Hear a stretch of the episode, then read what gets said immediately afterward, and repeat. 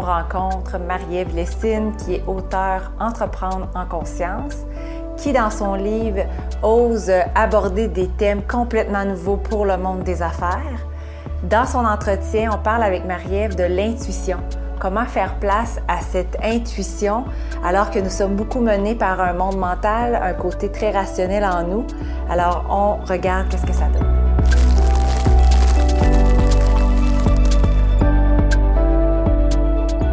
Bonjour Marie-Ève. Bonjour. Merci euh, d'être avec nous aujourd'hui parce que Marie-Ève t'a amené un, concept différent en écrivant ton livre L'autre sens des affaires. Entreprendre en conscience, oui. Et le sous-titre, c'est l'indispensable pour développer l'autre sens des affaires. Super. Et, comme tu, es dans la prévention du, craquement de l'être humain, c'est de ça aussi qu'on va parler. Fait que peut-être qu'on pourrait commencer par ça. Toi, comment dans ta vie tu voyais venir un peu les choses puis éviter que ça craque? Tout à fait. En fait, euh, moi, j'aime pas être stressée. J'aime pas souffrir. Donc, je regarde toujours les choses de loin pour m'aménager une vie ou des façons d'être qui vont faire en sorte que je vais pas me rendre au niveau de craquer. Donc, peut-être que j'ai pas assez de testostérone, tu sais, je suis pas assez young ou autre. Mais je suis toujours dans l'idée de voir aller, observer de loin, puis mettre les choses en place vraiment en amont pour éviter que ça, que je puisse avoir des préjudices là-dessus. Puis ça, c'est depuis vraiment très longtemps. Et l'idée là-dedans, c'est que dans ma vie, du coup, j'ai fait des choix de, par exemple, revenir aux études, euh, créer mon entreprise ou autre, qui étaient dans cette lignée de venir comme me créer une vie qui faisait en sorte que j'allais pas avoir beaucoup de stress parce que j'allais être plus en maîtrise, par exemple, de certains paramètres ou... Euh, donc, tu évitais toute source de stress potentiel et tu osais le respecter aussi parce que des fois, on peut le voir puis on se dit non, non, je vais être correct, je peux y aller quand même puis je vais être correct. Ça n'empêche pas que vraiment les aléas font en sorte qu'on a du stress, ça n'empêche pas que je sorte de ma zone de confort, mais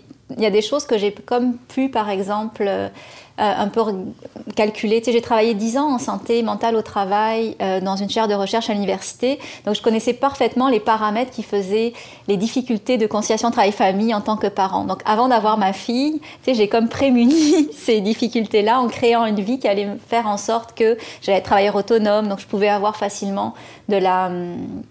Comment dire, euh, de la latitude pour aller chercher ma fille et pas demander tout le temps un congé chaque fois que ma fille était malade. Donc, tu sais, j'ai vraiment pensé ma vie pour faire en sorte que les choses puissent couler doucement. Et... Mais tu n'avais pas peur non plus parce que pas tout le monde qui va oser dire euh, je me lance euh, travailleur autonome alors que tu sais es une psychologue de formation que conseillère d'orientation conseillère d'orientation excuse-moi donc, euh, alors que tu peux très bien dans un établissement euh, public euh, qui avec un fonds de pension qui t'attend à la fin. Oui, mais l'idée, c'est que, en fait, pour moi, la vie, c'est de la créativité et on est là pour créer qui on est. Donc, c'est clair que j'avais toujours dans l'idée de venir m'exprimer au maximum. Et comment s'exprimer au maximum? C'est créer aussi son entreprise. Donc, pour moi, non, j'ai pas peur. Pour ça, j'ai vraiment la foi la vie m'a toujours, en tout cas, si on regarde le passé, euh, je pense que si on fait chacun l'exercice pour soi, on a toujours eu finalement les bonnes conditions pour que les choses euh, mhm. prennent leur place, se résolvent d'elles-mêmes ou autres. Quand on avait la foi, peut-être que quand on stressait, c'était pas pareil. Mais euh, non, ça, ça me faisait pas peur.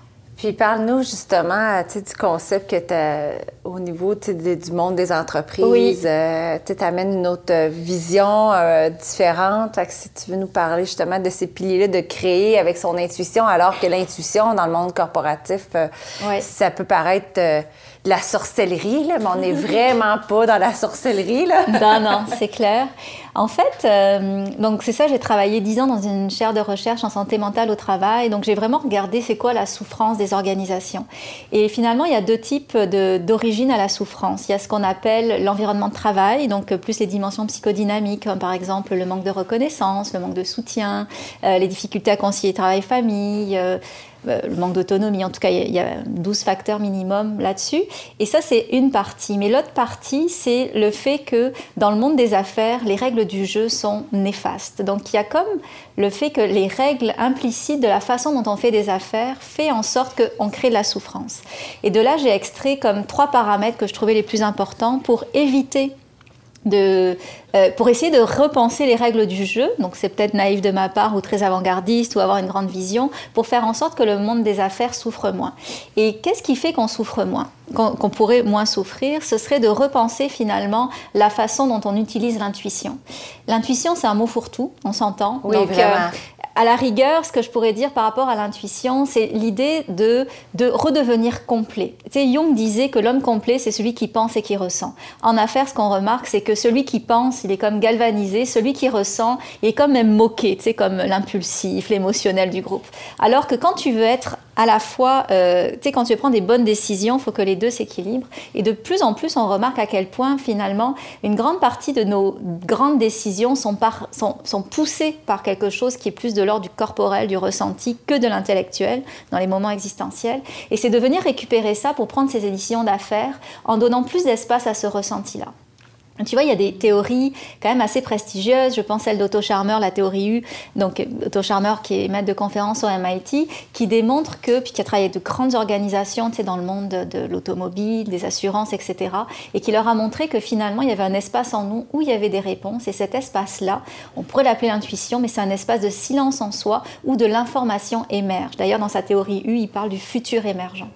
Et donc, c'est l'idée de venir comme transformer le monde des affaires, non pas en re modelant qu'est-ce qu'on a déjà fait dans le passé, parce qu'on aura toujours les mêmes résultats, mais en ayant finalement une forme de créativité, en se branchant à une autre intelligence en nous pour venir changer les choses.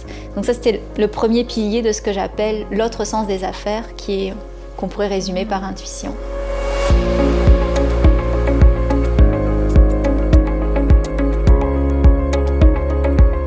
Parce qu'à quelque part, moi, je le vois dans les entreprises, il y a quand même un aspect intuitif, tu quand on décide de faire une, de prendre action sur un, nouveau projet ou un nouveau produit, mais oui, on l'a peut-être hyper rationalisé, mais on oubliait qu'il y avait quelque chose à l'intérieur qui est né et qui nous a poussés vers l'extérieur. Exactement.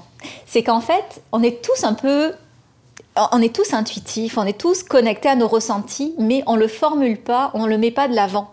Tu sais, on va avoir cette intuition-là, puis après on va le rationaliser, comme tu le dis si bien, pour montrer que c'est logique finalement. Cette décision, elle vient de la tête, alors qu'au départ, elle était ressentie. Et même en recherche, qui peut être vu comme le, le summum du monde rationnel, tout part d'une intuition que tu viens ensuite valider. Et là, l'idée, c'est de redonner une place à autre chose que le rationnel en disant, hey, j'ai cette intuition, ou j'ai l'impression qu'on va pas dans le bon sens, mais sans avoir à justifier l'origine de pourquoi on ressent ça. C'est ça, et c'est un peu ça, le, le, le, c'est déjà vécu, mais comment l'approfondir et dire, hey, tu peux le travailler encore plus, puis y croire. Exactement. Parce que c'est pas tout le monde dans le monde, tu sais, moi, si je vois surtout un comptable euh, associé dans un grand cabinet, si je lui dis, savais-tu que tu avais un petit peu d'intuition hein, malgré ce que tu peux croire? Euh, ça peut être difficile à accepter même et à croire, parce que c'est comme de l'invisible. Il n'y a pas de science euh, nécessairement, euh, d'études scientifiques reliées à... Ah, il y en a. Oui? Oui, il y en a. en fait, ben, je ne sais pas si tu voulais qu'on aille vers ça. Ben, tu peux y aller. Mais bah, déjà, en fait, pour rebondir juste avant, euh, l'idée c'est d'institutionnaliser cette question de l'intuition et de donner un espace pour que les gens puissent parler de qu'est-ce qu'ils ressentent. Parce que nos impressions, souvent elles sont justes, mais elles sont floues. Donc on n'ose pas en parler parce que c'est pas une façon claire de présenter les choses. On aime bien les choses qui sont linéaires, séquentielles, logiques, etc. L'intuition c'est plus, hum, je le sens pas. Pourquoi je sais pas? Bon, bah, si tu le sens pas, tu le sais pas. Hein ne nous fait pas perdre de temps, mais il pourrait y avoir un espace. Et donc l'institutionnaliser, de rendre une culture d'entreprise beaucoup plus axée sur aussi les impressions des gens, ça peut être un facteur de, une clé de succès en tout cas pour les organisations. Mmh. Sinon, par rapport à l'intuition, il y a au moins une façon de l'expliquer, c'est que euh, il y a qu'est-ce qu'on perçoit consciemment, il y a qu'est-ce qu'on capte inconsciemment. Donc, qu'est-ce qu'on capte inconsciemment? C'est notamment capté par ce qu'on appelle nos ganglions de base. Donc, une partie dans notre cerveau qui est très, euh, comment dire, très très primitive. Et c'est tellement primitif que c'est venu c'est même plus, euh, c'est même pas euh, câblé avec notre partie du cerveau qui réfléchit, donc au, au, néocortex, c'est relié à notre cerveau qui est dans notre ventre. Et donc du coup, souvent, nos ganglions de base vont percevoir des choses. Donc par exemple, c'est peut-être que ça t'est déjà arrivé, tu sens que tu sens pas une personne. Tu sais, d'emblée, tu vois que vraiment, il n'y a rien à reprocher, mais tu sens qu'il y a quelque chose de fondamentalement trouble. Et donc, c'est tes ganglions de base qui captent ça, parce que ta tête n'arrive pas à l'expliquer, mais tu as comme capté quelque chose dans sa vibe qui fait en sorte que euh, tu as un doute sur cette personne-là. Et tu vas le ressentir dans ton ventre et pas, le et pas le réfléchir dans ta tête. Les ganglions de base, ils captent plein plein d'informations qui est traitée dans ce qu'on appelle euh, grossièrement notre mémoire de travail implicite. Donc c'est une mémoire de travail qui ne se réfléchit pas mais qui se ressent. Et donc quand on a accès finalement à tout ce flot intérieur d'informations, puis qu'on arrive à le faire remonter pour après le ramener à notre tête, donc qui est quand même euh, l'autre partie importante. je ne suis pas dans un monde où j'évacue totalement le rationnel je trouve qu'il faut juste un, poids juste pour les deux parties, entre, exactement entre la, pensée et le ressenti. Et donc, une fois qu'on ramène ça, ben, c'est comme si on venait renchérir notre capacité à prendre une décision avec euh, des, pièces d'information qui n'étaient pas au départ, euh, qui étaient évacuées parce qu'ils étaient inconnus.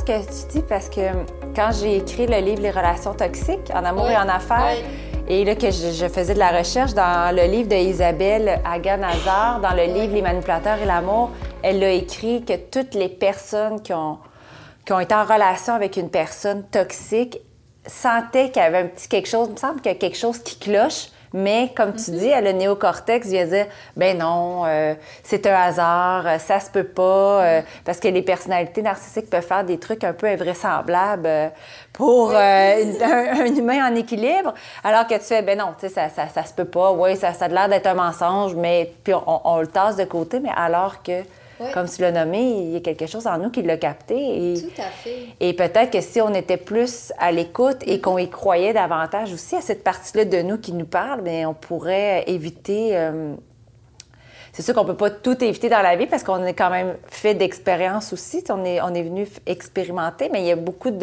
d'éléments dans notre vie que peut-être on pourrait éviter de craquer ou d'aller dans une mauvaise route, par exemple, ou, de, rester trop longtemps dans une mauvaise route. Ou de mieux comprendre ce qui se passe aussi, parce que parfois, tu sais, ça t'empêche pas de quand même aller vers ta relation toxique, mais avec quand même le feeling que tu observes. Mm-hmm. Qu'est-ce que j'ai à apprendre au lieu d'excuser constamment? Tout à fait. Non, non, c'est clair. Puis l'idée, c'est pas de, plus expérimenter, mais c'est l'idée d'avoir plus de conscience et donner plus de sens aussi. Mm. Qu'est-ce qu'on est en train de vivre? Je vais revenir à ton livre, euh, Entreprendre en conscience, Marie-Ève. Qu'est-ce que c'est quoi le, les ou le message important que tu veux partager aujourd'hui?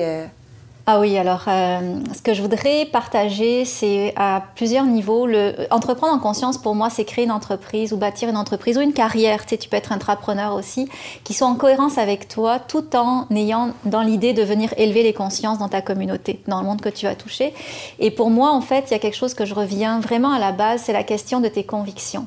On est avec, on est euh, NAIT, avec des convictions et on a chacun un message à faire passer au monde, d'accord? Et par ton entreprise ou par ton poste dans l'organisation, tu te dois de faire passer ce message. Et même maintenant, je suis en train de développer comme une compréhension que les artistes aussi ont un message à faire passer, donc tu peux avoir des messages à regarder un tableau. Tu sais, c'est vraiment à tous les niveaux. Donc on est tous en affaires ou pas en affaires avec un message qu'on doit faire passer au monde. Et donc, dans l'œuvre qui est notre travail ou notre entreprise, ben, ce message doit passer. Et au-delà de qu'est-ce qu'on vend comme service ou comme produit, il y a qu'est-ce qu'on, qui on est et le message qu'on a à faire passer.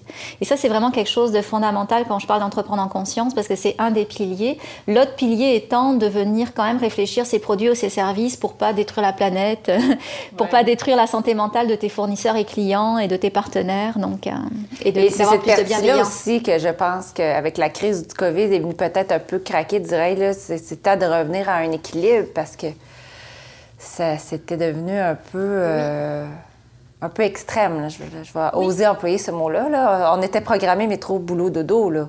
Tout à fait, puis on manquait de sens. Mm-hmm. Et le sens, c'est finalement quelque chose qui vient ramener de la douceur. Donc, tu sais, il y a beaucoup de choses qu'on a évacuées parce que c'était invisible et improductif, mais au final, c'est ce qui fait que ça, vient comme créer des surplus de, de déficit parce que ben, ça coûte des sous, parce que les gens craquent justement. Mhm. et, tu vois, on a, on a, mis de côté la bienveillance au profit du donnant-donnant, on a mis euh, de côté le sens au travail au profit de qu'est-ce qui était rentable. Donc, mais là, c'est l'idée de venir comme repenser ce comment on fait les choses pour venir rajouter ce sens et ce souci finalement pour l'humain avant le, mhm. avant le reste. Mm. Très intéressant, mm-hmm. Marie-Ève. merci beaucoup. Si les gens veulent te tu fais de la méditation aussi, je veux juste euh, en parler parce que c'est quand même euh, créer de l'espace. Avant, on va terminer là-dessus. Tu sais, c'est créer de l'espace. On a euh, la méditation en fait partie. Je pense que tu as une chaîne à ce, J'ai un podcast tout à fait aussi. En fait, mon entreprise, c'est Be Méditation et c'est vraiment l'idée et le slogan de mon entreprise, c'est orchestrer sa vie à partir de son monde intérieur, de son leader intérieur. Donc pour moi, ma croyance, c'est de se dire que rien n'existe à l'extérieur, c'est juste la façon dont tu et en relation avec ce qui existe. Donc le vrai travail à faire, c'est à l'intérieur de toi. Donc à travers, ben, c'est sûr, je suis formée en pleine conscience. Euh, je, m'intéresse beaucoup à la question de la créativité. Évidemment, avec mon MBA, je me suis beaucoup intéressée à la question du leadership. Donc c'est vraiment repositionner ces concepts-là, mais à partir de qui tu es foncièrement. Donc les gens peuvent méditer à partir... Euh, de, tes plateformes. Oui, c'est clair que quand tu m'approches, euh, j'ai même oublié de te proposer une deux minutes de silence avant le podcast, mais d'habitude c'est ce qu'on fait. C'est bien, ben, merci beaucoup Marie merci, pour ton temps. merci beaucoup Marie. Vous avez aimé le podcast? Je vous invite à vous rendre sur ma chaîne YouTube Marie Zaudet, où est-ce que vous allez trouver tous les entretiens qui ont été faits jusqu'à maintenant. Et je vous invite aussi à vous rendre sur les plateformes audio. Les podcasts sont aussi disponibles.